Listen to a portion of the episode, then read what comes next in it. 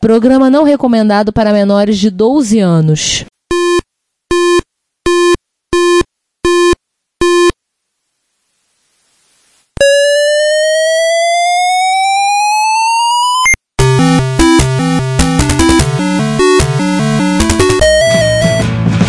We bought it to help with your homework.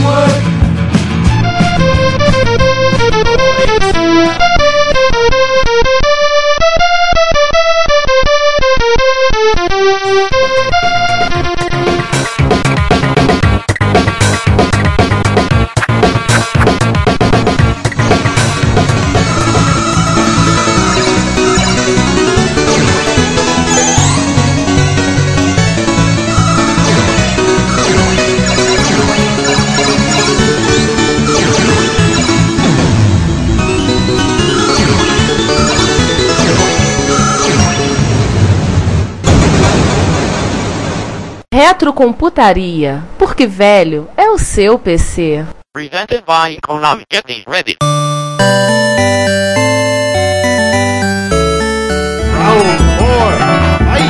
Uma coisa que é- era sempre muito importante, foi muito importante nos dois micros, foram os manuais, tanto Hotbit como Expert. O Hotbit vou deixar o Ricardo falar, porque o Ricardo, por acaso, conheceu o autor do manual. O autor, a história é a seguinte: é, eu descobri batendo papo com ele. Ele era meu professor de química, é engenheiro químico formado pelo INE. O nome dele é Nelson N.S. dos Santos. Se Nelson, se estiver ouvindo isso aí, eu fui seu aluno no longínquo ano de 1990, lá no GPI de Madureira. Ele foi contratado para redigir o material descobriu uma conversa, não lembro como é que saiu a história. E o Nelson foi coordenador do curso de informática da faculdade do Colégio MG1, tinha uma empresa de sistemas e ele era usuário de Apple II. Ele tinha na época, eu fui doido quando ele falou, ele tinha um Apple II com 4 MB de RAM, isso nos anos 90. Isso é uma coisa assustadora. E ele foi contratado pela Sharp para escrever o manual. Não, o Nelson pegou, recebeu o micro, foi lá, pesquisou, foi lá, fez o manual, foi pago e devolveu o micro. E eu achava, na minha ilusão, garoto de 16 anos, que era assim, pô, mas ele não gostou da MSX, ele não é usuário da MSX, nem escreveu o manual e não sei o que, papá, papá. Mas ele me contou isso. Uma curiosidade, assim, Nelson é uma figura, gente boa demais, um excelente professor, e ele tinha uma curiosidade que ele tinha uma série de surdez. E ele dizia que o que ele ganhava dando aula era muito pouco, mal pagava as compras do mês, ele dava aula porque ele gostava. Ele dizia que ele estava fazendo uma coisa, ele se sentia bem dando aula. Não sei, nunca mais tive contato com ele. Trabalhei com gente que foi aluno do Nelson depois, na faculdade, mas infelizmente não tive contato. Então, Nelson, se chegar aos teus ouvidos esse episódio do Reto Computaria, entre em contato, tá? Manda um e-mail aí embaixo pra gente. Pelo que eu me lembro do manual do Hotbit que eu vi, era um manual que tinha informações, mas não era, não era lá muito didático. Não foi o propósito ser muito Ela é mais uma didático. referência. É, era mais um manual de referência. Eu lembro depois, conversando, eu fui procurar ele escreveu alguns artigos na Microsistemas. Tinha algum material da Microsistemas, não era muita coisa não. Eu achei algumas referências a ele na Microsistemas, pesquisando depois. De MSX ou de Apple? Não, era de Apple, era basicamente Apple e eu acho que tinha alguma coisa de Spectrum também, eu não me lembro. Não me lembro. E aí, de Expert, tem, que aí a gente pode falar, a gente vai a gente no futuro, a gente vamos gravar com ele, Já bota que é um dos na lista infinita de promessas. na nossa lista infinita, a gente pretende cumprir essa em breve. O autor do man- dos manuais do Expert foi o professor Pierluigi Piazzi, que além de ser uma pessoa assim fantástica no trato pessoal, acho que fez que eu tive contato com ele pessoal, uma, uma simpatia, pessoa, uma figura incrível. Eu gosto de dizer que o Piazzi junto com o Carchano e o o Renato e Giovanni foram três dos heróis do MSX no Brasil, um dos nossos heróis naquela época. E aí, o currículo do Piazzi, a gente vai falar resumidamente, no futuro, quando ele der o ar da graça, puder participar na gravação com a gente, vai contar um pouco mais disso. Era professor do curso Ângulo, em São Paulo, foi professor no Ângulo por mais de, acho que ele ainda está dando aula no Ângulo há 40 mais de 40 anos, autor de livros e artigos em revistas de informática, teve à frente da revista Micro Hobby, trabalhou muito tempo com o Spectrum, o dono da editora Aleph na época, nós falamos um pouco da Aleph no episódio falando sobre publicações, no episódio 29, se não me engano. Hoje em dia a Aleph pertence só à ex-esposa, na época de discussão de divórcio e tudo, ele decidiu da maneira mais simples. Passou a Aleph inteira para ela, e aí não teve questões relacionadas ao divórcio, o que ele me contou. É, hoje em dia a Aleph trabalha com material para turismo, ela é turismóloga, é da área dela, e a Aleph tem uma- um pé muito forte com material de ficção científica, publicação de material relacionado. O editor da parte científica é o filho mais velho do professor Pierre, né? E eles têm feito um material legal, tem saído um bocado de coisa relacionada à ficção científica. Quem gosta, tem muita coisa boa que eles andam traduzindo, publicando aí. Ele foi comodoro da Frota Estelar Brasileira, quando não existia a Frota Estelar Brasileira. Para quem não sabe, foi um clube de jornada nas estrelas. Ele é membro da Mensa, que é aquela sociedade de pessoas com QI acima de 150 e outras coisas mais que tem aí do professor Piazzi. Além de ter aparecido em encontros de MSX, duas vezes pelo menos, enquanto em Brasília em 97, no qual ele autografou o meu aprofundando-se no MSX, e ter aparecido em Jaú em 2000. E... Fora que o, uma curiosidade chega a explodir cabeças. O Fernando Piazzi foi professor do Renato Giovanni.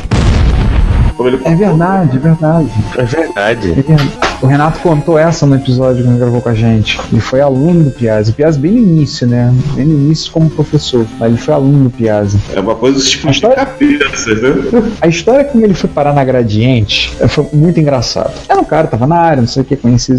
Um amigo viajou até e trouxe pra ele um relógio de pulso que apresentava o, o dia da semana, tava um relógio japonês. Não me lembro a marca, não sei se era um, provavelmente se fosse um Cássio. E apresentava o dia da semana, apresentava lá em japonês. Só que o relógio deu um problema travou do formato japonês. Algumas mensagens apareciam em japonês. Ele viu, pô, em vez de eu consertar vai ser complicado, deixa eu decorar os ideogramas para eu saber o dia da semana. Para eu saber o dia da semana. Quando ele decorou os ideogramas, não sei se era o dia da semana que era, mas ele me contou que ele decorou isso. E aí ele foi convidado para a apresentação da Gradiente para expor a MSX, né, para apresentar o projeto, a ideia de fazer o livro, isso no final de 80, meados de 84, final de 84. Também o, o Renato Giovanni foi. E lá no meio, entre as coisas, eles projetaram na apresentação, projetaram uma, umas coisas escritas em japonês. E falaram, coisa, coisa relacionada a BIOS, eu acho, outra coisa. E eles disseram que não sabiam o que estava escrito ali. Aí o Piazza levantou, eu sei, isso aí é segunda, terça, quarta, quinta, sexta, sábado e domingo. Quanto o Piazza que hoje no estado levantou, porra, contrata esse cara agora! Agora, porra, esse cara sabe contratar ele. Que é as únicas sete palavras que ele sabia em japonês. Contrata ele agora, porra. Aí foi assim que ele Terra de cego, né? Terra de cego que tem olho é caolho, né? Mas tudo bem. Tem essa história, por exemplo, quando eu estava redigindo o. Porque o material da Gradiente veio dois livros, né? O Dominando Expert e Linguagem Basic MSX. O MSX é, é, referência. E o Dominando Expert é o livro para a gente aprender a programar. Aquele personagemzinho, inclusive, aquele professor maluco meio careca, ele, ele contou para a origem, eu não lembro em detalhes, o, o sujeito que desenhava para ele, é um amigo dele que desenha pro, pro professor que faz trabalho com ele até hoje. Ele vai contar isso melhor no dia que gravar com a gente. Mas no Linguagem Basic MSX tem uns comandos no Basic MSX que a gente são meio difícil de entender. Por exemplo, o comando Base, que era mexer com a tabela de atributos, tudo. Uhum. Dizem que ele foi uma vez, pegou o material e andou a gradiente inteira perguntando no setor quem tinha informação. Até que ele virou na frente e falou: Como? Ninguém sabe nada. Quem é que mais sabe de MSX aqui? Mais sabe de MSX no Brasil? O sujeito olhou para ele. Nesse momento, o senhor.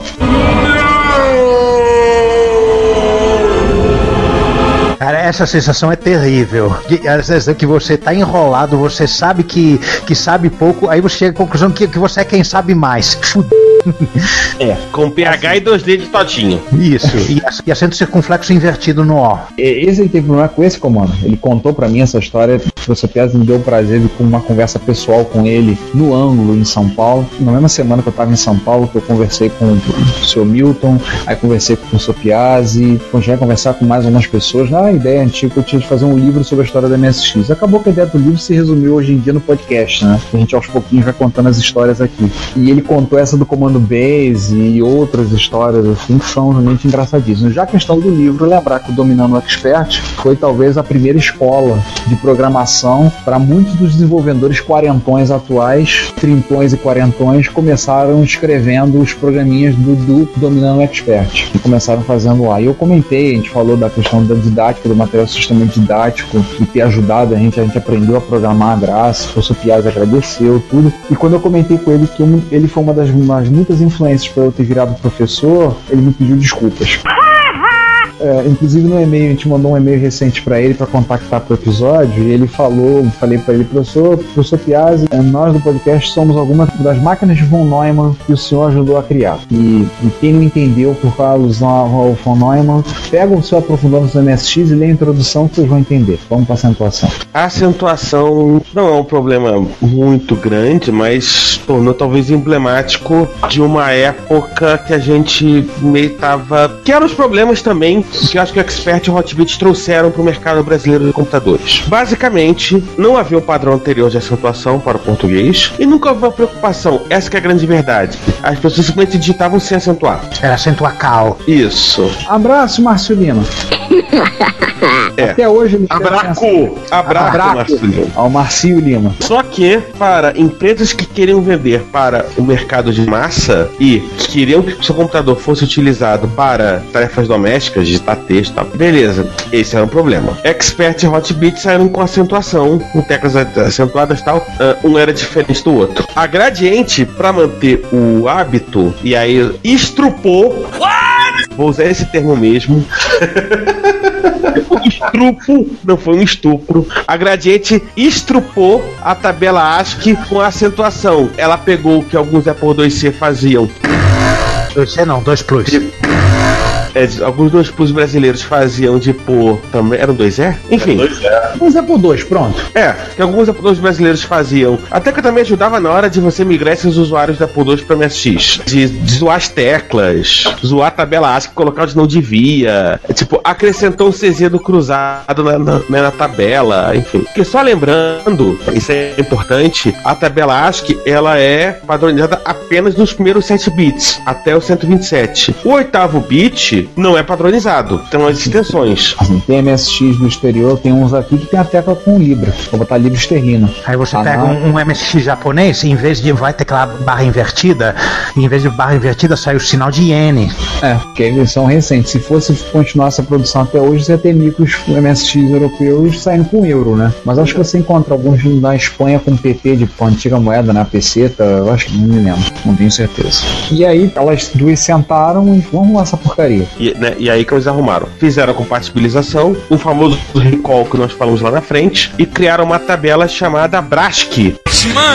que era a tabela brasileira de acentuação. Nome lindo. É o padrão brasileiro de acentuação, que depois foi renomeado como a BNT1. Sim, ela foi padronizada pela norma. Hoje em dia você pode postar na, ficha- na BNT, norma NBR 9611. Inicialmente era a norma NBR 9614, depois virou a 9611. Tá lá, se você quiser olhar, você consegue achar no site da BNT. É, gente, eu- os teclados que hoje em dia vocês usam seguem a norma ABNT, só que é uma ABNT 2. Sim, sim. É uma coisa que eu faço muito em sala de aula. Pergunto para aluno, por que, que o nome desse teclado é BNT2? Sei lá. Você nunca se perguntou por que o nome desse? né? Não. Eu falei, é por isso que vocês estão desse jeito.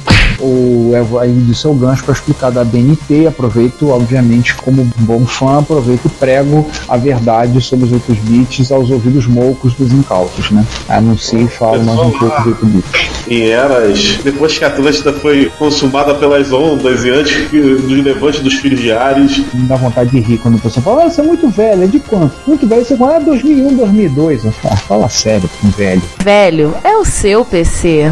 Mas não 2001, 2002, porra, faz muito tempo. Isso aí, porra, 2000, 99, cara, tempo pra caramba. Ai, Jesus, crianças. Pirralhos. Sabe de nada, inocente. Assim, o padrão ABNT2 hoje é o adotado para os teclados do padrão português brasileiro. Hoje o BRASC é o ABNT1, que a sua extensão é o ABNT2, que é o que a gente usa hoje em dia no Brasil. Que faz o teclado TC cedilha, os acentos, e crase no lugar, trema como Shift 6, Shift 2 dá, o- gera o arroba e por aí vai. em resumo, o MSX dessa época no Brasil deixou um legado até hoje.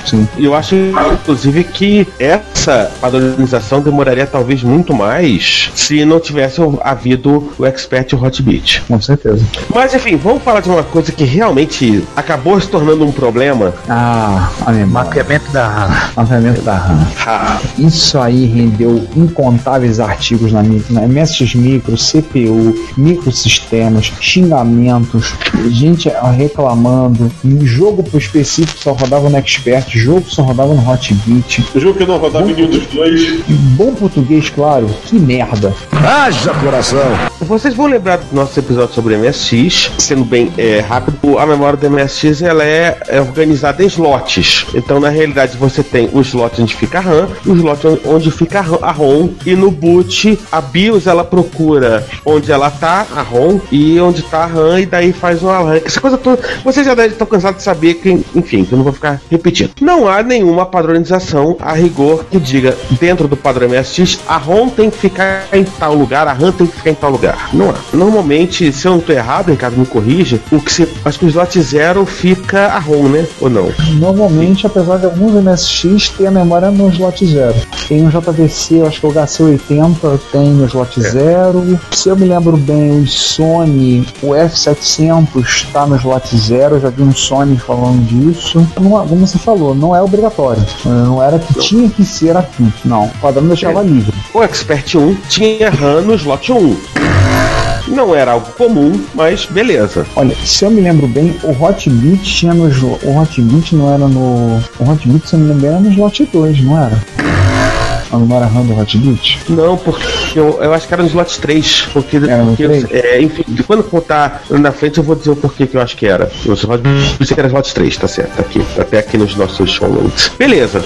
Entre 85 e 89, vocês lembram, a gente já comentou isso no episódio. Não lembro, o Ricardo vai dizer qual o número de, de software para MSX no Brasil. Se criou uma indústria de jogos Mega RAM e jogos convertidos de cartucho.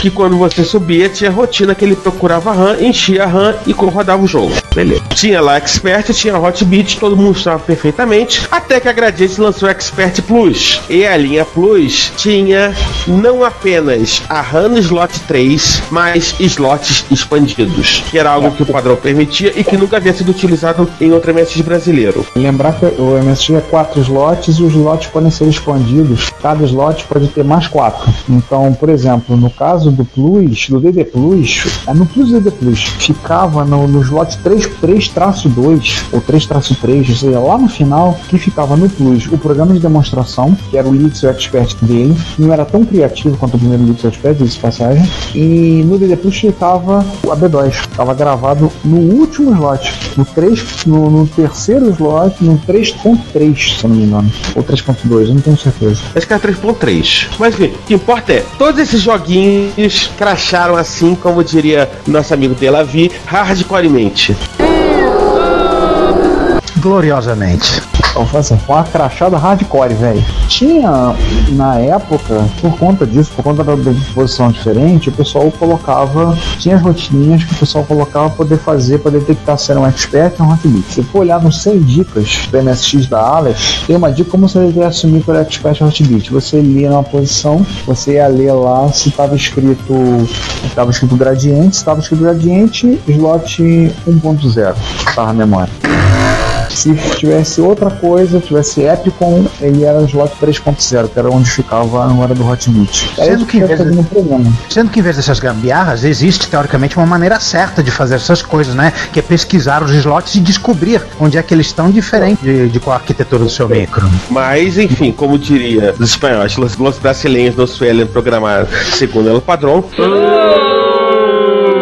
Também porque não sabia, assim, não tínhamos essa informação. Só tinha uma máquina, só que o que existia em japonês, você tinha que fuçar e, e existia um padrão abstrato, você nunca ia descobrir um padrão abstrato desse jeito. O Aprofundando do MSX explicava isso. Mas daí eu vou dizer quanto dos caras que fizeram loader para joguinho co- copiado de cartucho, quanto desses leram o Aprofundando do MSX e aplicaram aquilo? Acho que ninguém. O cara pegava o joguinho dele no Expert Plus, ia rodar, não funcionava. Aí ia na Soft House reclamar que não funcionava. Isso rendeu bate-boca, discussão, briga, deu matéria, como resolver. A, a última edição da MSX Micro, a 24, ela tem uma matéria falando sobre isso, falando sobre o Plus, sobre essa questão da compatibilidade, explicando isso. Que o problema era da- do loader, eram os loaders que estão o problema. Eu lembro de uma dica que o pessoal passava que era dar um pouco, pouco menos 1,0. Só dizia que isso permitia e funcionava. Eu não sei porque eu não tive o Plus. Eu eu não carregava jogo dessa forma. Tinha Plus, eu carregava direto, mas não tinha problema com o meu. Nessa época do pouco menos 1 a 0, eu já tava mais com a cabeça no MSX2 que outra coisa. Eu tinha conseguido transformar o meu para 2.0 e eu tava deslumbrado com, a- com as possibilidades da máquina. Eu tava focando nessa época. E aí alguém resolveu, vamos dar uma solução pro problema, que era com destroços que eu, assim, sinto vergonha de dizer que eu vivi no mesmo planeta que quem fez isso. o kit regressão. Minha Nossa Senhora! Pelas barbas do profeta! Pelo amor de Deus. Eu tenho vergonha de dizer que eu vivi num planeta que fez isso. É sensacional. País. Não, num Uma planeta. derrota. Isso é uma derrota total. Não, mas eu tô falando país pra você ficar mais próximo e ficar mais indignado. Não, não, eu tô falando planeta porque se fosse no Japão eu ia ter vergonha do mesmo jeito. Aliás, mesmo a galáxia, se fosse em Marte eu ia ter vergonha do mesmo jeito. Cara, isso é quase tão vergonhoso quanto perder de 7 a 1 da Alemanha. Tem olho no lance! Cara, Tão vergonhoso quanto. assim, eu, eu olho isso aqui de. Meus olhos queimam. Cara, vamos adotar a solução mais simples possível. Vamos voltar ao que era antes. Vamos regredir. E no micro, que no final das contas eram avanços em relação ao, ao expert original. Sim, como falou bem o, o Juan, a saída de vídeo era melhor, uh, uma saída de vídeo boa, o vídeo composto dele era bom. Não É, tinha é, plantação de sim. LS. É, é, tudo bem que a placa era feita de fenolite, era uma porca e feia de doer, né? Mas tinha que bater na mãe a placa. Meu Deus! Mas, pô, em termos de arquitetura interna, a máquina era bacana. Tinha slot escondido, era uma novidade. Várias coisas que colocaram, pô, show de bola. Se você não abrisse ela. Aí tinha essa pinóia, né? Que fizeram essa, essa pouca vergonha que era o kit de regressão. E que eu pensava Mas- um tempo atrás que o kit regressão era caô, mas existiu de verdade. Você sabe o que que eu pensava que era o kit regressão? Já sei, arrancava a placa, botava uma placa de Expert 1.1 dentro. Exatamente. Não vou dizer que não tenha pessoas que fizeram isso. Ah, teve. Com certeza teve. Oh, nunca duvide de nada. É. Oh, O que acontece é o seguinte: o kit regressão existiu como kit mesmo e era comercializado pela famigerada DDX. Então a, a DDX era responsável por esse atrocidade, né? nunca duvide da capacidade humana de fazer besteira, filho. E ainda no tópico atrocidades, começar a vamos- falar da parte física, né? Em vez da parte lógica. Exatamente. Chip no soquete, né? Ô festa. A, a princípio, por si só, o fato de um chip ser soquetado, nada contra. Pelo contrário, é uma coisa boa que você pode trocar. Só que é, é bom você ter um soquete de boa qualidade, né? Coisa que a grande gente não usou.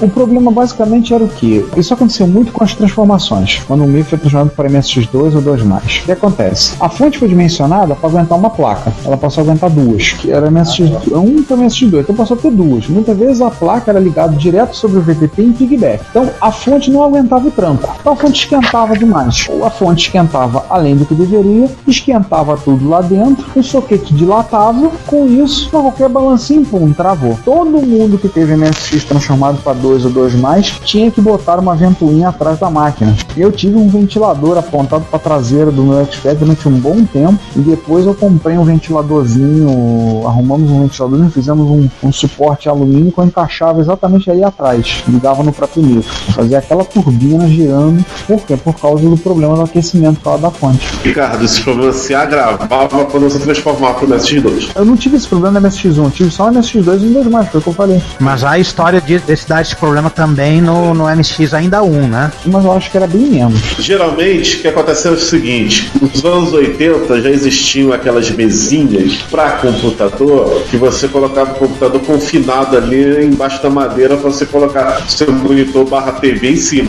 Quem usava aquilo ali, fatalmente o expert fritava, independente do modelo. Mas não era só isso, né? O Alexandre Morgado, nosso ouvinte, que a gente já comentou, ele faz um longo comentário sobre o que era a assistência técnica da Gradiente. Risadas estão liberadas, tá bom, ouvinte? Ele comenta que quando a Expert começou a ser vendido, a Gradiente era uma empresa que só vendia áudio e a Polyvox vendia os Atari. Portanto, só sabia consertar áudio e Atari. Tecnicamente, o Atari é a coisa mais próxima de computador. Quando apareceu o primeiro Expert, um ficou olhando pra cara do outro, pensando o que, que era aquele objeto alienígena. Isso, exatamente isso que eles pensaram. Eles lançaram o primeiro e depois que pensou, ih, tem que treinar o técnico. Treinamento pra quê, né? Só pros fortes. Mas não é só isso. Pior. Ele comentou Um colega de bancada foi ao treinamento e voltou com um esquema do aparelho do tamanho de uma mesa de bilhar. Assustado, ele nos contou que o cara que ministrou esse treinamento parecia não saber muito sobre o equipamento. Também era assim, pode rir. Alguns treinamentos que participei desta empresa, eu voltava pra casa com a nítida impressão que os caras sabiam menos que a gente. Eu imagino que eu trazendo um diagrama elétrico da Expert, tamanho uma mesa de bilhar, olhava e aí, tu entendeu o quê? Nada. Essa porcaria. Aquela coisa impressa lá em A0, não sei. que beleza. Ele contou que assim, a maior parte da reunião foi na marra. Depois ele conheceu através do André, conheceu o Rogério Bellarmino, nosso amigo da Tecnobyte, e levou ele, aqui, nas palavras dele, a cidade perdida de Belfor Roxo, ou para os locais Porto Bilford, para consertar um videocassete Sharp, olha, olha a coincidência, de um sujeito conhecido nós, um careca, um tal de Ricardo Asen. E lá realmente eu conheci o cara que sacava de verdade do negócio e transformou o meu expert em 2.0. Ou seja, o cara da ciência técnica gradiente, mas ele tinha que, teve que pedir a outra pessoa para transformar o expert dele para 2.0, porque ele não saberia fazer isso. Não por incompetência dele, né? Porque a empresa não ensinava porcaria nenhuma sobre a máquina. Aí perguntamos sobre a questão do monitor, e ele falou que assim, nunca vimos nenhum monitor colorido por expert, somente aquela merda monocromática verde e preto. O que sabíamos que tinha um modelo de TV da Telefunk que volta e meia aparecia em fotos de anúncio. Aquele já dizer, mencionado. A Gradiente vendia um negócio que nem ela mesma sabia como funcionava e jogava bomba em cima das autorizadas. A gente ligava para São Paulo para pedir ajuda ao pessoal responsável pelo expert e os caras enrolavam, enrolavam, enrolavam e não resolviam nada. Ou seja, eles não treinavam o técnico, não preparavam o pessoal para poder lidar com a situação, para poder lidar com o para ajudar. E como eles disseram, tinha vezes que a gente achava que a gente sabia mais do que o cara que estava dando curso, né? Aí ele contou uma história engraçada. Corri na ciência técnica da Gradiente em Botafogo. Tava um técnico testando expert e resolveu digitar um programinha em Basic de uma revista. Pegou e digitou o programa. Era aqueles programas grandes, gigantescos. É como eu já falei, né? A Microsistemas, as revistas da época, era o nosso SourceForge, nosso repositório de código aberto. E aí pegou lá e o cara digitou o programa. Já quase no final de muitas linhas, chega um colega e começa a fazer perguntas sobre o computador. Vai perguntando, pra que que serve isso? E onde é que ele enfia o dedo? No slot. na foto entrada do cartucho pra ver o que tinha dentro. Resetou a máquina. Exatamente. Saiu porrada. Isso era uma coisa recorrente. Muita gente fazia isso. É, mas isso que dessa vez isso aí, isso aí saiu porrada. A gente vê então, se vê claramente que a Gradiente não se preocupava muito com essas coisas, né? Essas coisas menores como assistência técnica, treinamento, preparar o técnico, funcionário, não, não era uma coisa muito preocupante para a empresa, né? Talvez eles achassem que os aparelhos nunca fosse dar defeito. Ou fosse dar defeito, precisa jogar fora e comprar outro. Do lado do Hotbit a gente não tem tanta emoção assim, né? Quanto da Gradiente, nem de longe. É porque a gente também não tem muito contato com o pessoal que trabalhou com o uso da Sharp, né? Infelizmente, Não, e, bom, e também o Hotbit era um micro que, como você mesmo observou, Ricardo, era um micro que pouco dava problema. é verdade. Sim. Com uma única exceção. Perder a tampa A lateral tampinha do slot lateral. Eu já contei pra vocês a história do cara que resolveu fazer um botão de reset pro Hotbit. Aí ele pegou, se empolgou, foi lá, projetou. Isso aqui é um sujeito, um amigo do Delavin em Brasília. Se empolgou e foi lá, fez o projeto, projetou, eu vou ligar aqui, foi lá, lá, cortou o gabinete. Quando ele botou o botão, aí ele se tocou que o Hotbit já tinha um botão de reset. Aí ele passou a ter o único Hotbit da face da Terra com dois botões de reset. o paliativo que a Gradiente fez foi fazer um hack na BIOS, você dar Shift Ctrl Stop e resetar o Expert, por não ter botão de reset no, no Expert. No Plus, no Plus, eles não chegaram, não tinha botão de reset atrás? Ou era foi gambiarra que o pessoal falou feio? Tem, tem bot... é, eu não sei se é gambiarra ou não. Não é gambiarra, é, É de fábrica mesmo. Ah, tá. Então pelo menos isso. O Hotbit eu tinha um problema que eu acho que só eu presenciei na época. Tinha um amigo meu que tinha um Hotbit com impressora e uma Mega RAM. Ele só conseguia rodar o Nemesis 3 com a impressora ligada. Eu só conseguia rodar o quê? Que jogo? A Last 3? Tem impressora ligada. Ele tinha que ligar a impressora pra poder rodar o Nemesis 3. Sim. Eu tenho certeza que existe uma explicação perfeitamente racional pra isso. Mas você não, não vai tem. encontrar agora. Carregador Futeba, óbvio. Ah, sim, ah, loader de jogo pirateado que era em cartucho, né? É, aliás, o código devia ser uma graça. Ele devia Nossa. fazer alguma rotina. Por acaso ele, ele tinha sorte, porque ele tinha uma impressora. Então basta ligar uma impressora quando eles estrelas rodavam. Peraí, mas, tem, mas piora o negócio. Porque o loader era pra Mega RAM. Então o loader era basicamente um programa em base tinha que carregar o Mega RAM.bin e tinha que carregar os blocos e, e jogar lá e rodar. O loader é muito mais simples. Só tinha que carregar o Mega RAM.bin e pronto. É, eu tenho que perguntar se podem me encaixando. Que negócio é esse? Isso é, co- é coisa do Ademir, pô. Porque o- os loaders dos- jogos do Mega ROM, se você olhar, é muito mais simples. É basicamente só carregar deload lá, vírgula R, vai indo e carrega antes do Mega RAM.bin e faz tudo serviço sujo. É, muito mais simples. Eu acho que o Ademir não tinha Hotbit pra testar na época da Mega RAM. É, provavelmente.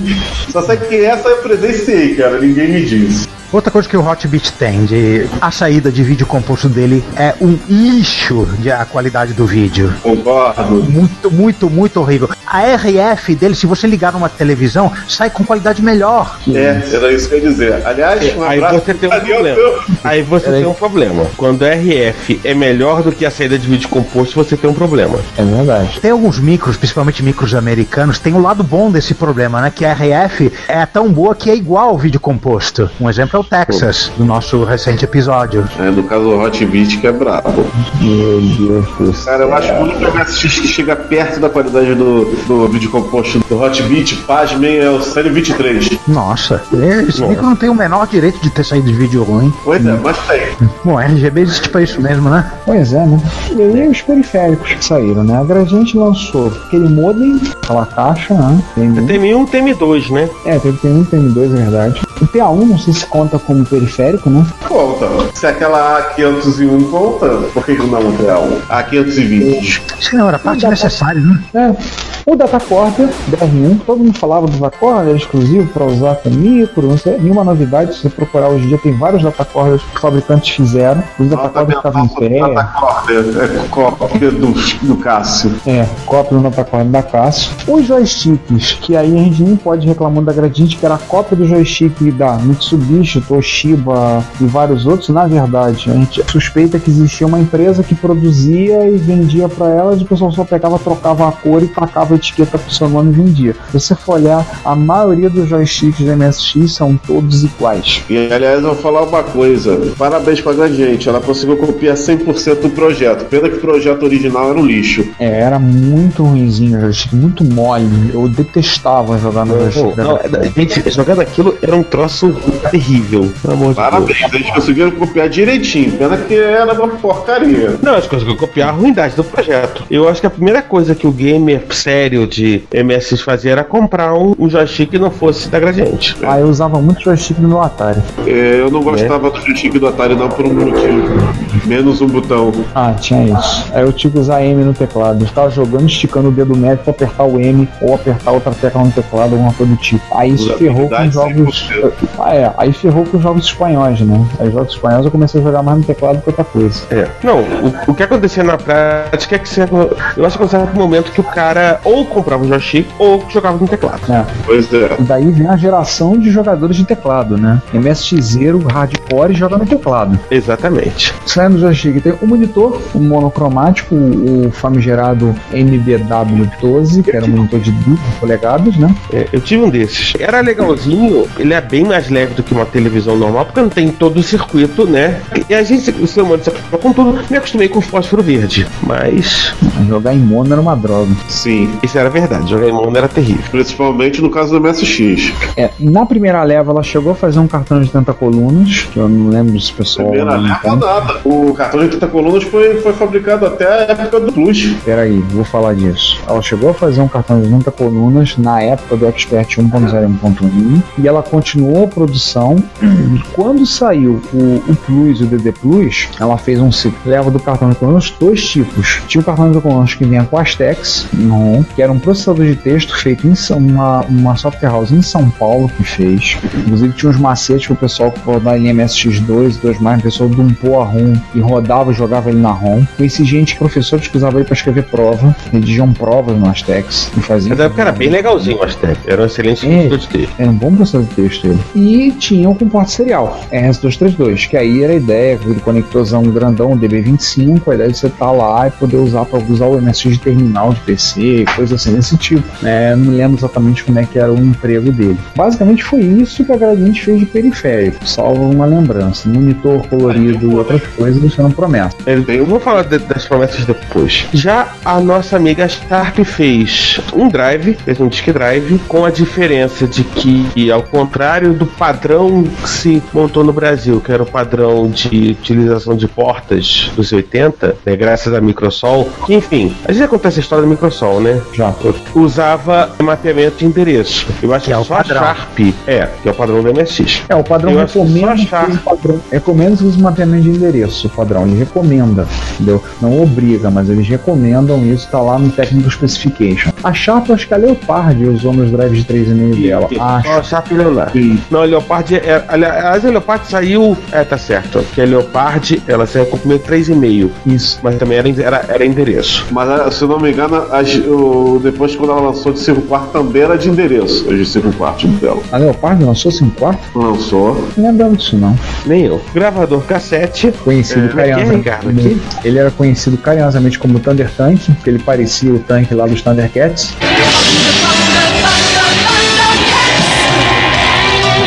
Ele seria E era tudo de- branquinho, né? Era legal. É, trambolho grande, né? Mas tudo Ele bem. seria cópia de algum gravador famoso, não, né? Não, pelo contrário, assim, era bem genérico, né? Tive gravador, vi gravador em casa, gravador cassete, que era bem parecido com ele. É, provavelmente era um gravador. Acho que a Sharp já tinha. A Sharp tinha gravadores na época, se eu não tô errado. Com certeza. E Também lançou joystick. Aliás, era- fabricado da Dynacon. é, era licenciado a Dynacon, né? Era da Dynacon, o Dynastick, só que branco, E com pinagem com os dois botões do MSX. né? o cartão de 80 colunas e um modem interno e externo. Esse eu tive, era bem legalzinho, porque a cartucho era pequenininho e tal, não era aquele trambolhão que eram os 80 colunas da Gradiente, com algo que Pera aí, como assim interno? E externo. Onde você enfiava um modem dentro do Hotbit? É. Não, assim, quando fala, era assim, já vinha com modem dentro do cartucho. Ah, tá, tá. Interno ao cartucho. Isso, Era- externo ao Aquela cartucho. interface serial. Isso, Ah. interface serial. O modem interno ao cartucho, se não me falha a memória, era de videotexto. Hum, E você plugava direto. pô, pior- pior- eu- Esse que eu tenho um desse, mas tá em outro quarto, eu não vou levantar agora. Você plugava direto na, na tomada. O externo você plugava no, no modem serial. Em outro quarto, eu não vou lembrar disso agora. é, Vou pegar assim, a Sharp fez muita coisa que não foi falado, ficou pouco falado. A gente sempre deu muito mais atenção para gradiente, também por termos ficado mais tempo no mercado. A gente acabou dando mais atenção mais, malhando mais o Judas, né, na gradiente, mas a Sharp produziu algumas coisas que são pouco faladas. A Sharp fez um clone de CPM, que era o HBMCP. Chegou a fazer outras coisas, né, em termos de rádio, software, desenvolveu algumas coisas. Ela não chegou a fazer um cartucho de expansão de memória? Chegou. Chegou. Chegou. 64K. Expandia pra 128 e ela até é, marketeava isso no CPM. Mas não era Mapper, né? Não era Maper. Não era Maker. Não, não, não, não era meio. Era 64k no, no slot. Bom, vamos. Tá todo mundo cansado, né? A luta tá longa. Não teve nocaute até agora, vai, vai ser decidida por pontos. Exatamente. Mas agora vamos nos animar com a hora do blá blá blá. Ah, Vamos, vamos ver blá blá blá? Vamos, vamos começar falando do da Sharp que é menos divertido? Tá. A única coisa acho que eu achei que, a- que eu vi assim claramente que a Sharp disse que ia produzir, chegou a apresentar protótipo e não entregou, foi numa feira, numa UD, era um mouse. Inclusive o shape do mouse era um mouse muito padrão de MSX, que era um formato mouse semelhante ao mouse que eu tive da Yamaha e alguns outros mouses, um mouse quadradão, grandão, mas ela anunciou outras coisas, um- uma unidade de kick disk, que era uma fita rápida que você encontra, de vez em quando aparece à venda, meio raro, mas aparece à venda nos eBays da vida, feito pela Philips. Eles anunciaram uma interface de áudio e vídeo, acho alguma coisa com digitalização de imagem, talvez. Você vai encontrar um pouco dessa propaganda eles falando que iriam fazer na MSX Micro número 1. O da UD era um pouco depois, mas eles chegaram a demonstrar. Eles chegaram a fazer a demonstração. O que mais, eu vou ser sincero, não lembro. O que significa que vamos agora ter, nós temos que falar da Gradiente. Ih, essa falou, falou, falou e não cumpriu. Essa Cara. é o contrário da, da, da Sharp.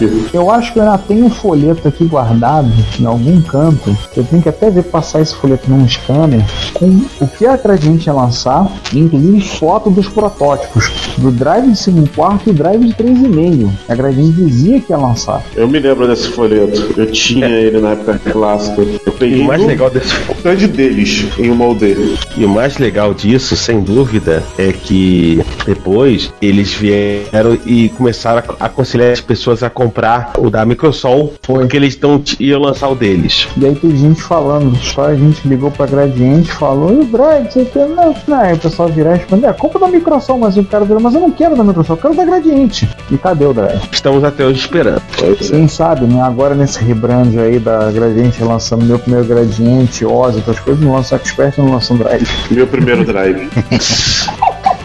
Teve também a história do monitor colorido, que na verdade era uma TV da Telefunken, que apareceu em alguns propagandas da Gradiente, uma televisão colorida em cima do micro. Teve alguns comerciais, algumas propagandas dela que tinha lá. E mundo dizia que a Gradiente lançar um televisor colorido. O mais perto que teve era aquela TV da Philips 37, que tinha um conector RGB na traseira. Então só fazia o cabo e ligava nessa TV. Meu pai tem um primo que fez um Expert e ele tinha uma TV dessa 37 e ele ligou o Expert nessa TV. Mas ficava realmente muito boa, muito bonita. No RGB. RGB. Deixa eu ver, era isso, monitor colorido, os drives são prometidos. Assim, no início eles prometeram mundos e fundos para os usuários, iam fazer acontecer. E no final começaram a surgir empresas que acabaram cobrindo essas faltas, né? Algumas. É, algumas Eu dessas faltas. eu vou chegar no, no, no fino trato do Vaporware, mas continue. Entre elas, a história da MSX2 da Gradiente. Isso, se vocês procurarem, se minha memória tá boa, é na revista, na revista CPU número 15. Tem uma matéria assinada por um cidadão chamado Carlitos Zanit, é um cara que morava lá em Manaus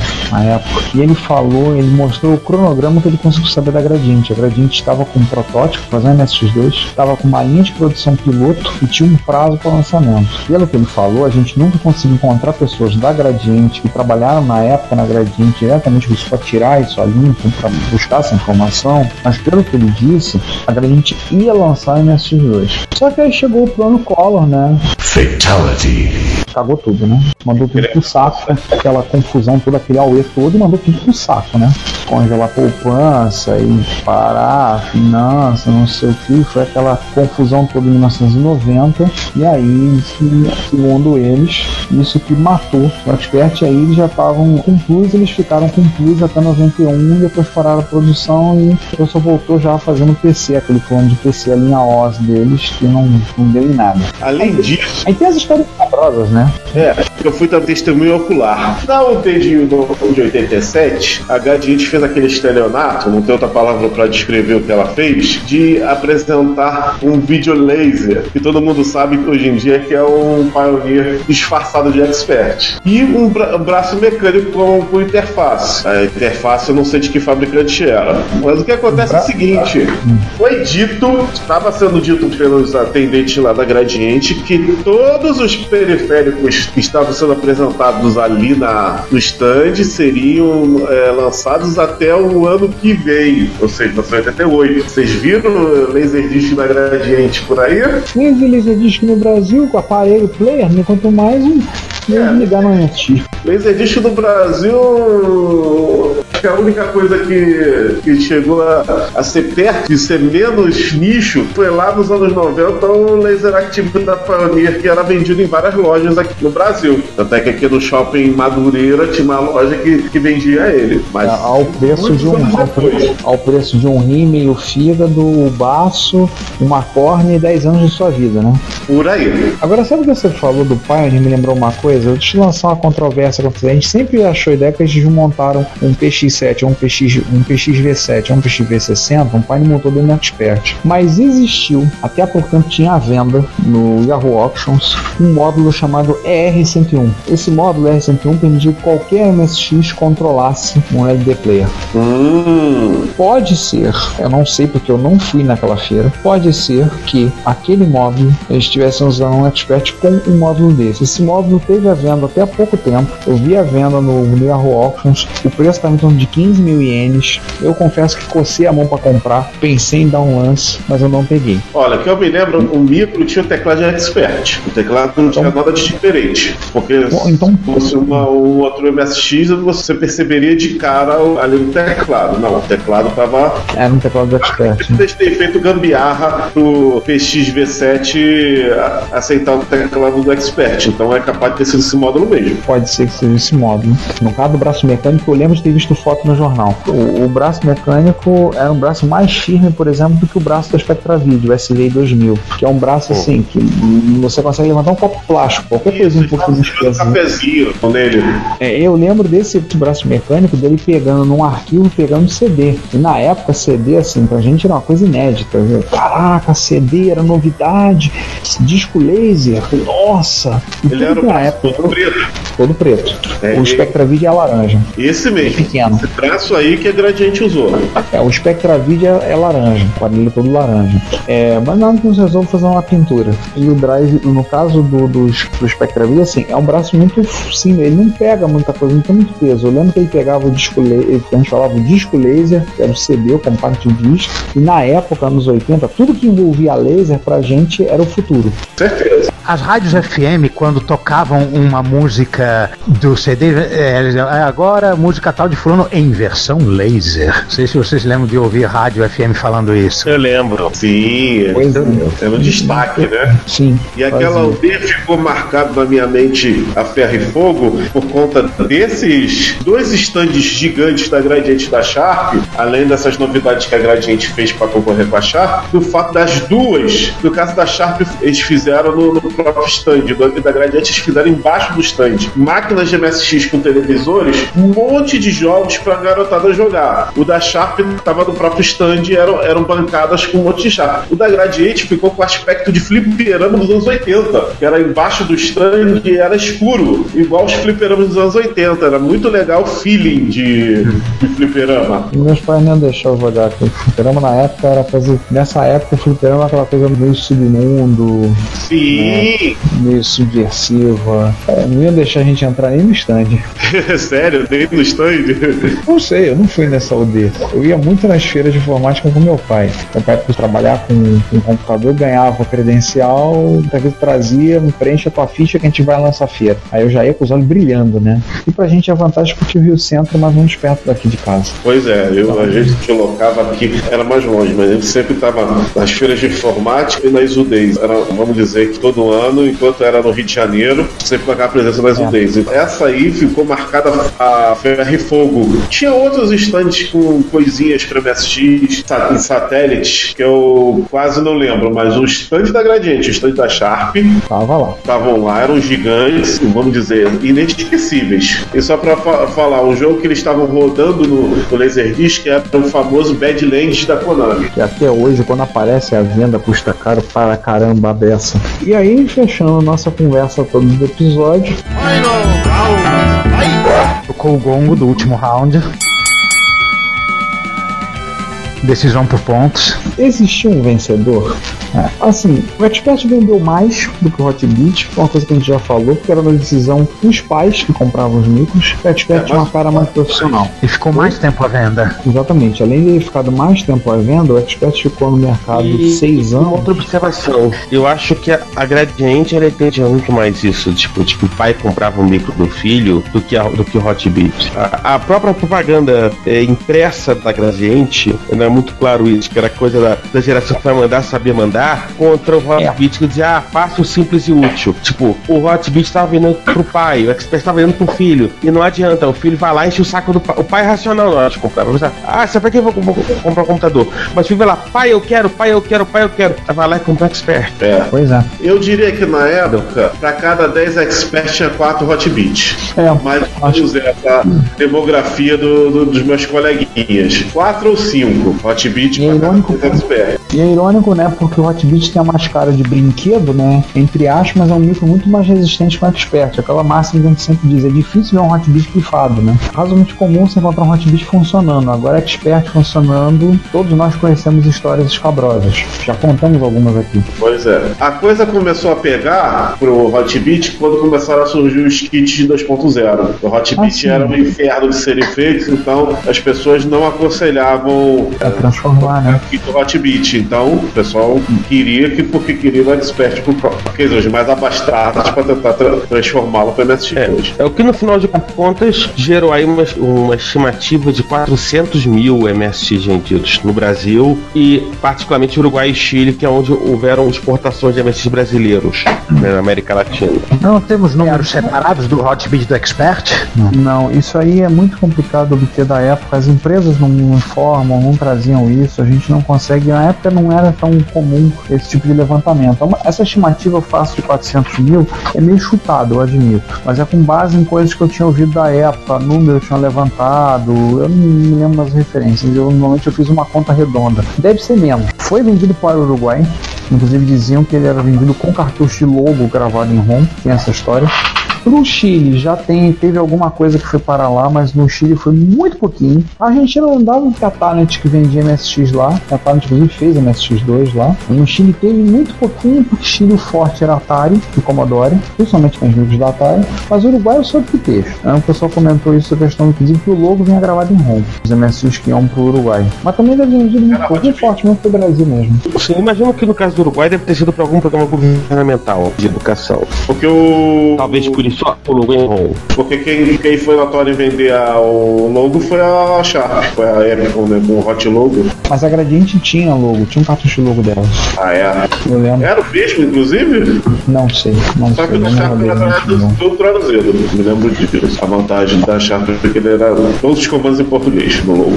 Inclusive, eles fizeram uma parceria de uma faculdade que estava fazendo um dialeto em português do logo para usar em crianças. Não sei se você se lembra dessa reportagem, deu na Microsistemas. Ah, só procurando, mas eu não tenho mais microcentros. Teria que ir a biblioteca da, do NCE, da FJ, fazer uma pesquisa. Sim. Lá você encontra. Lá eles têm todos os microsistemas. Mas eu me lembro que rolou uma coisa dessa. Na época o pessoal estava traduzindo o logo, justamente a versão do MSX, para usar isso educacionalmente, como criança e tudo mais. Inclusive o pessoal da faculdade comprou a tartaruga. Isso aí não era o projeto Educom, não? Pô, cara, pode ser. Minha memória tá falhando agora, vou ter que pesquisar, mas Não, é, eu acho que O projeto coisa assim. Educom, eu não tenho modos detalhes, tenho que pesquisar, não lembro. Uma forma tentativa de usar MSX em uma forma como ferramenta educacional em escolas no Brasil, que foi muito lento o processo. E quando eles tinham coisa pronta, a Gradinha já tinha parado de fabricar expert, só estava mais na mão dos robistas mesmo. Ou seja, Então, né, talvez- muito tempo no papel. Não, eles demoraram muito a produzir. Se é algo isso relacionado ao Educom, teria que dar uma pesquisada. A única coisa Fala. que eu lembro é que essa foi essa equipe que, que traduziu o logo pra Apple na época. Essa equipe dessa faculdade, não sei se é a equipe do Educom, mas teve uma equipe que, que- que traduziu e eles estavam com, com planos maiores. A ideia do, do Hot Logo estar em português é justamente para fomentar isso. Pelo visto, foi a única coisa concreta que rolou, né? Foi o, o Hot Logo, totalmente traduzido. O Hotbit, além o Expert saindo da Gradiente. Além da Gradiente, o que tivemos? Os kits de up- upgrade para MSX2 e 2, Sim, projeto da DDX e da CVS. é, da DX e da CVS. Inicialmente a CVS vendendo pelo NISC, depois saiu, saiu vendendo por fora, depois mudou o nome para Ciel, o nome da empresa. E todos aqueles rolos que a gente já falou no episódio do. Sim, um dia a gente vai embebedar o Ademir Carchano, pra ver se o velho fica com a língua solta, fuder a velho, e vamos botar ele pra falar, pra contar essas histórias escabrosas lá. Mas a gente queria também, se alguém conhecer alguém que trabalhou no DDX, a gente gostaria muito mesmo olhada, de né? conversar. Aí, quem sabe botar os dois juntos e fazer um outro Friday Night? Aí vai ser complicado, porque vai ter, o que vai ter de pi vai barrar o episódio 18. Teve também daí extensão às placas Expert 2 Plus e depois Expert 3 do, da Ciel, que é basicamente arranca a placa-mãe do micro e coloque outra. Método Apple de upgrade? É. Mais recentemente a nova placa analógica para Expert, né? Paulo Maluf está fazendo. Paulo Maluf pela milésima vez não político, está desenvolvendo, está fazendo. Já paguei a minha aqui de passagem para botar no meu Expert. Fico imaginando desde quando que ele ficou escutando essa piada. Desde sempre. O pai dele deve ouvir desde sempre, porque ele é Júnior. É verdade. E o Hotbit, além da Epcom, já teve umas ideias aí, uns projetos do Ciel do Ademir para fazer uma placa, a tal da MSX Uni, que era eu acabei enfiar dentro de um, de um Hotbit também. Teve aquelas modificações que o pessoal fez no Hotbit, por exemplo, que arrumou um jeito, arrancou a fonte, enfiou um drive de 3,5 dentro do Hotbit. Tudo bem, matou o slot lateral, mas o slot lateral dane, se você vai perder a tampinha mesmo, né? O meu tem tampinha até hoje. A tampinha é o, é o mais caro, o Hotbit é barato, o cara é a tampinha. Exatamente. Então, o circuito que o Luciano Sturaro fez e disponibilizou a informação no site dele, MSX Pro, para transformar o cartão de 90 colunas em um cartucho de upgrade para MSX2. Sim, existiu isso. No Japão foi feito. O cartucho que você espetava no MSX1 ele transformava o micro em MSX2. E para futuro, esperamos o projeto do Luiz Luca de Ribeirão Preto, que é o projeto M5X, que eu tomei por fora do assunto. Vai dar para botar no Hotbit? Me garantiu ele que sim, as posições dos slots, da- dos conectores traseiros é para ser posto dentro do Hotbit. Hum, isso é legal. Aí eu tenho um bom uso fazer com o Hotbit quando eu comprar. Eu tenho um Hotbit pitimbado aqui que tá esperando exatamente isso. Ele tá aqui única e exclusivamente com esse fim. Isso é interessante. Então, senhores, acha que há um vencedor nessa pancadaria toda, nessa pancadaria generalizada? Ah, se for falar em vendas, é o expert. Sem é, falar em termos de Se for falar em qualidade, é o Hotbit. Isso. Se for falar de promessas cumpridas, também é o Hotbit. Basicamente por promessas não feitas, né? Que eles ficaram quietos, né? Por exemplo. Vou É, falar em histórias bizarras, o expert ganha. eu proponho um empate técnico.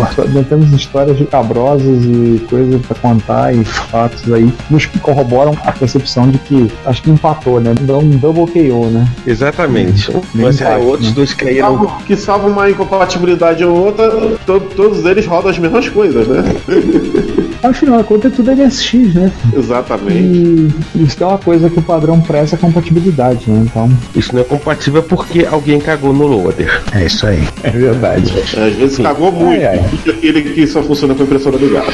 E esse beleza. Cara, esse, esse é campeão. Acho que depois dessa, depois dessa relembrança, vamos embora, né? Vambora, né? Depois dessa, depois dessa, acho que é a hora da gente partir, né? E depois Já dessa, eu tenho uma coisa a dizer. Se você tiver um dos dois aí, re- expert ou Hotbit, ligue-o. Ligue, abrace o seu MSX. Já viu que é aquela campanha? Você já ligou seu MSX hoje? Você já ligou seu Expert hoje, seu Hotbit hoje? Liga ele, dá um Se ligou, tratinho, vai lá, dá um abraço nele. E convenhamos, uma coisa que eles têm que dar parabéns ainda. A eletrônica. No caso do expert vai ser difícil o cara dar um abraço, né? É. Tudo bem. Mas Tentar não custa nada. Uma coisa que a gente deve dar, dar os parabéns, né? São equipamentos eletrônicos que foram produzidos anos 80 até início dos anos 90, no caso dos últimos é que nos Expert, e em 2014 ainda funcionam. Olha a prova aqui, ó, ó, ó, presta atenção.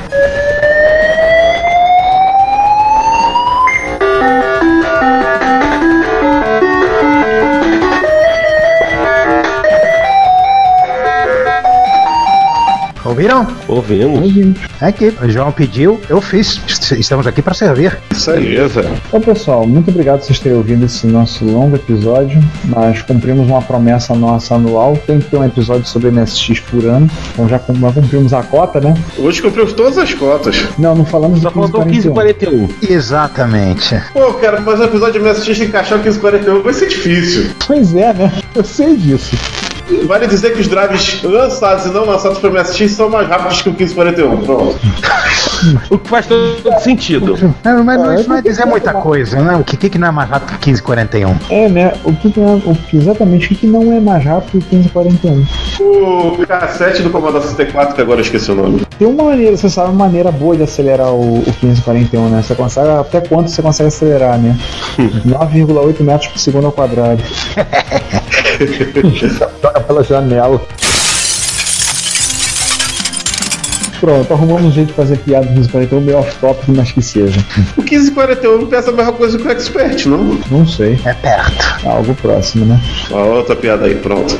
Só piora, né? Só piora. Só piora. Então, pessoal, mais uma vez, muito obrigado pelo vídeo mais um episódio. Grato que vocês tenham sentado e curtido esse episódio, essa volta ao- em muitas partes ao nosso passado, da maioria de nós aqui, né? Afinal de contas, o Juan é o único que se converteu ao MSX mais recentemente, mas nós outros três têm raízes fortes no MSX. E é o único que também não mexeu no MSX na sua infância barra adolescência. É, mas fui o único que ligou um MSX nesse episódio. Exatamente. Pois é. Bem, com isso, melhor eu me despedir. Tchau, obrigado por nos ouvirem. Fui. Gente, muito obrigado. Voltamos no próximo episódio com um assunto que a gente não faz a menor ideia de qual seja, mas esperamos que vocês continuem nos ouvindo, continuem curtindo, mandando mensagem, comentando e. Ah, vocês sabem. Ouve aí depois como vocês falam com a gente, tá? Até mais, fui. Bom dia, boa tarde, boa noite. E enfim, a gente volta com alguma coisa. Bom, deve, deve dar boot, né? Deve dar boot, né, Ricardo? Ou não? É. Enfim, é isso. Tchau. Pessoal, também vou me despedindo. Até a próxima. E quem sabe no próximo episódio a gente não chega com outro episódio polêmico como esse. Tchau, tchau. Timex Sinclair 1000, 50 reais. Commodore 64, 400 reais. Turbo R, 1.800 reais. Retrocomputaria, não tem preço. Bom dia, boa tarde, boa noite. Bem-vindos a mais uma sessão de comentários e e-mails e etc e tais do Retrocomputaria. Vamos ler os comentários do episódio 46, o episódio de Amstrad. E hoje na nossa mesa hexagonal, com presença completa, né? Todo mundo presente na mesa. Eu, Ricardo Pinheiro. Eu, Juan Carlos Castro. Eu, Sander Souza. Eu, João Cláudio Fidelis. Eu, César Cardoso. E eu, Giovanni Nunes. Então a gente começa lendo pelo primeiro comentário, vamos do episódio 46 na parte A. Começamos com os comentários do Jonathan da Silva Santos, que diz: Faz muito sentido essa inspiração de computadores de terminais que é notada nos Amstrad. Os teclados deles são cheios de teclas de função, mas não tem tecla de seta para games. Eu acho que tinha seta direcional no teclado do Amstrad, não tem? O meu CPC 464 positivo. Tem lá num lugar meio desconfortável. Lá é, do lado direito, em cruz. Em cruz em cima do teclado numérico. Exatamente. Mas até aí Sony. os Sonys também, as máquinas da Sony MSX também são assim. E no 6128 eu acho que ele migrou pra baixo. Ah, entendi. E tem um segundo comentário do Jonathan elogiando o Flatbird para MSX, né? Giovanni está excelente, Flatbird para MSX, parabéns que trabalho primoroso, tudo de bom para vocês. Ok, tudo bem, eu agradeço. Muito obrigado. Caso agradece a preferência, né? Aí o Daniel Campos questiona a nossa menção a drive de 3 polegadas pro Collor. Falou, ei, cuidado com a viagem, isso não existe. Drive de 3 pro Itachão, ele é de 1980 e foi fabricado até 82. Drive de 3 polegadas só saiu em 84. Tudo bem, pro Itachão eu acredito que não seja o caso, mas o Giovanni me mandou um link, uma propaganda de um drive de 3 Coisa assustadora chamada AM Disk 3. Ele com espaço para dois drives, né? Uhum, uma unidade de duplo deck de drive 3,5 que eles chamavam de cartucho até. Consegui achar o tamanho aqui: 736K, no caso duplo, dupla face, 378K com face simples, e que era uma unidade que, de acordo com o fabricante, ele estaria disponibilizando para os TS-80, para o Color também, para o Atari 400, para o BMPC, e se você procurar um pouco mais na internet por isso, você vai descobrir que também foram planejados ou produzidos para o Apple II. E para o Atari XL. Eu falei Atari já. Bem, Daniel, you are fired. Eu não resisti. E aí o Daniel Chorão, como sempre. É dizer que isso já foi vendido, que é a mesma coisa que dizer que o Varix foi vendido aqui no Brasil. Ninguém tem isso. Nem na lista internacional existe alguma alma que tenha isso. Pode ter existido como um produto curioso, sim, mas dizer que foi usado não rola. Como todo bom chorão sabe como é que é, né? Eu só complementei, foi anunciado pelo que vi mesmo produto para um monte de plataformas, S80, S70 Color, Apple II, Atari XL, para isso que vi nas fotos. Inclusive, eu acho que eu vi alguém na lista de Apple Internacional falando sobre esse drive. O cara tinha comprado a humanidade. Só que o Daniel Campos não se deu por satisfeito. Como E, todo sim, bom acredito, chorão. sim, acredito. Porém, não foi uma coisa popular e usada por muitos. Acredito que, até pelo preço da mídia e tal, não foi popular. Drive de 3 polegadas é coisa de inglês. Pra lá que usaram essas porcarias. Mas nem cogita que na Austrália também podem ter usado discos de 3 polegadas. Eu acho que usaram, mas não tenho certeza. Aproveitou a ocasião, nos mandou um demo, né, Giovanni, do Batman Forever. É, a gente citou o Batman Forever, que é o demo que faz você pensar duas vezes sobre as capacidades gráficas do Amstrad CPC. Aí eu trouxe o link do Você Turbo aí pra quem quiser se divertir. Parece coisa daquele quadrinho Asilo Arca, né? Provavelmente foi tirado de lá. Esse, esse traço do Batman ah, tem spawn também na área. Caramba. Parece Asilo Arca do, do Dave McKean. Cara, me lembra. Não vi o vídeo, mas me lembra, assim, as cenas que tem. Eu tava pensando no Simon Beasley, mas, mas era Dave McKean.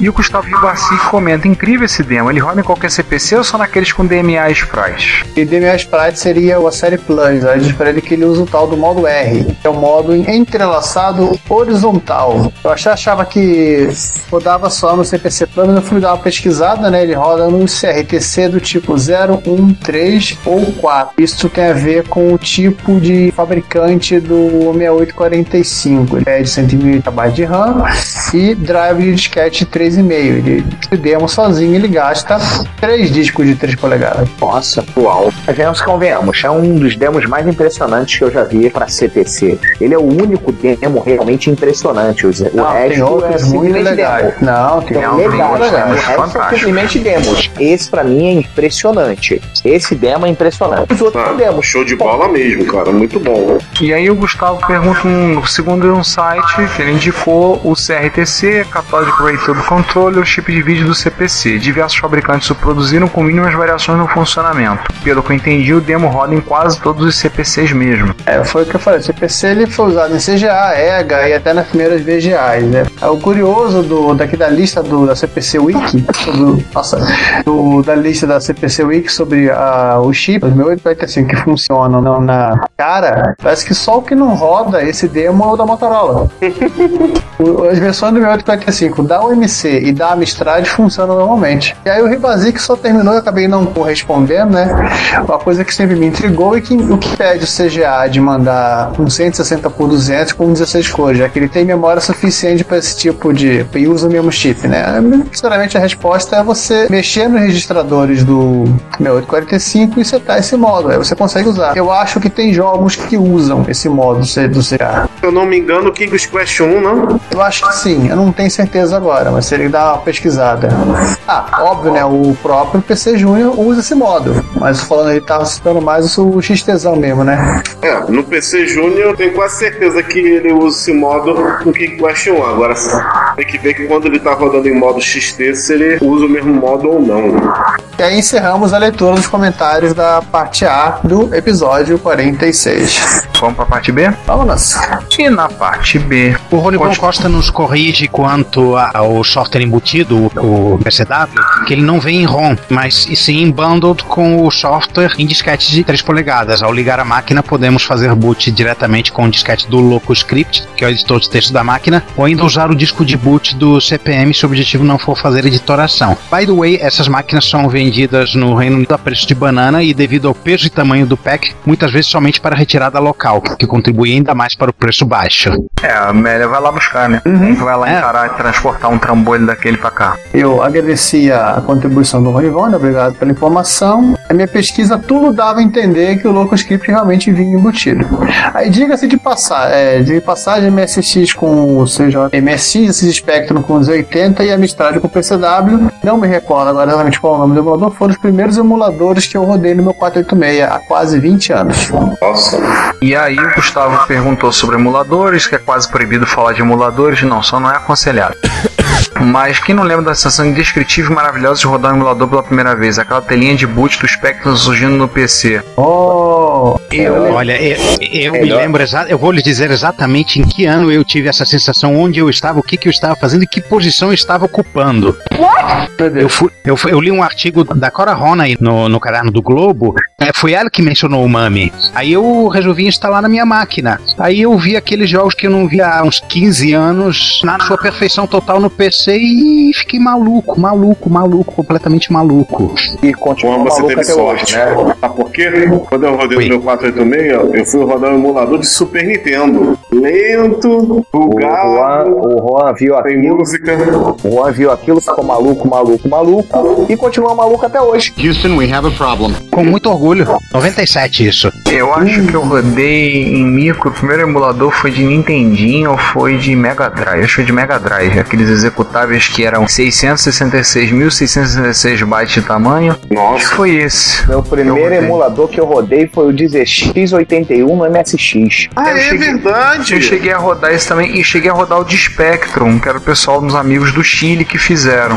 O de Spectrum nunca nem pensei em rodá-lo, mas o 1681 eu rodei ele no MSX. Mas Ah, é, Ricardo, dois não, fala do, não fala do Spectrum não, porque senão o Márcio Lima vai na sua casa hoje. This is madness! Vai summonar na sua casa. Exatamente. Ele disse que procura esse programa há décadas. O Márcio merece apanhar. Porque todo mundo tem isso. Inclusive eu. Cara, é, cara, é Mas, só. eu eu é posso, fácil. eu posso falar uma coisa? É só procurar na Funet. Aham, esqueci desse detalhe. Mas só um detalhe: esses, esses dois caras, o tanto do, do 81 quanto do Spectrum, eles não são emuladores, eles são, são simuladores da ROM dessas máquinas. Ah! Se alguém quiser uma coisa mais absurda, o Commodore 64 tinha um emulador do Basic do, do Spectrum. Fazia os espanhóis que tinham Commodore 64 sacanear o, o pessoal que tinha Spectrum. Isso, é emulação. É só do na- Basic, né? É, mas só. É, mas eles não- eles não precisavam contar o resto, né? É, o- Pois pelo, é. Mesmo, pelo mesmo princípio, pra MSX tinha um emulador, entre aspas, de Game Boy e tem do, o Mission, né, do, do Coleco. E quem se E interessar. agora esse de mil, né? É, e quem se interessar, eu fiz um artigo no Plus há algum tempo sobre emuladores em plataformas clássicas. Quem quiser se interessar um pouco mais e, e afundar no assunto, boa diversão. Aliás, só um parêntese rapidinho aqui. Você sabe uma coisa que eu descobri? O emulador de PC 98 com FM Taos. Ui, Uau. Nossa. Isso é legal. Ainda não que testei. olha, Eu preciso mundo, testar isso porque rodar Dexter na, numa plataforma assim ia ser legal. um mundo de RPG hentai à sua disposição. Mas continuando, Não, isso tal já tem Beleza. nativo. mas continuando. Vem na ROM, né? É, Vem na o assunto- Não, na mais ROM do que não, o PC 98. Continuando o assunto do Ribazic aqui, eu comentei com ele que só consigo me recordar da frustração que foi chegar em casa com um disquete simples 4, 1.44, com a cópia do CJS acho que era Beta Zero, comprada na Nemesis, lá na boa e velha Nemesis, pra rodar no meus outros 386 e no fim dizer, que bosta. Meu 386 eu não conseguia fingir decentemente que era um MSX. Tá querendo demais, né? Não, assim, eu achava que ia aparecer alguma coisa, mas nem as cores do MSX apareciam. Assim, o Gustavo Rio disse que o primeiro emulador que ele achou decente foi o FMSX, o que deu origem ao termo, o cunhado que vai que abrilhanta há 20 anos a comunidade MSX brasileira, o Fudeba. Aham. Não podemos esquecer do BRMSX, que era muito rápido, ou como chama o, o criador, o Birimichi, e que eu lembre, o MSX demorou mais a ser emulado com sucesso que outros micros. O mais acurado possível na- até hoje é o OpenMSX. E, segundo eles, ainda falta coisa para ser 100%. Os primeiros que eu lembro de rodarem bem foi o ZX Spectrum no Coco. Lembro de pedir meu pai para baixar um emulador por FTP num grande porte lá do Pro 10. Depois o Blue Boxing resolveu o problema. Ah, usando o Blue Box, hein? Ah. Confessando, né? Pecados inconfessáveis.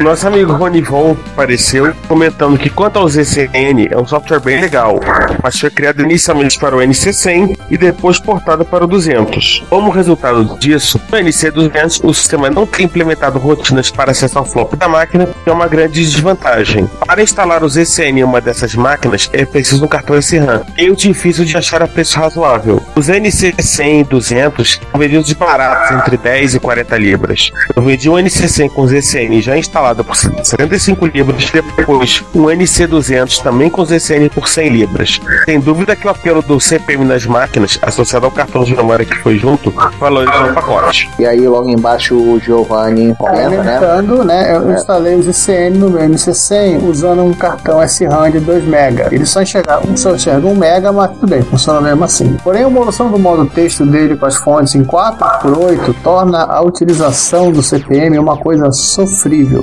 Se ele pelo menos usasse o modo texto nativo, as coisas ficariam mais agradáveis para você usar, né, para o usuário. Você teria menos de 80 colunas. Não, ele, ele tem tanta colunas. O... Então por que, que ele precisou de fonte 4x8? É, eu não entendo até hoje. Eu não sei qual foi a louca, a loucura do cara.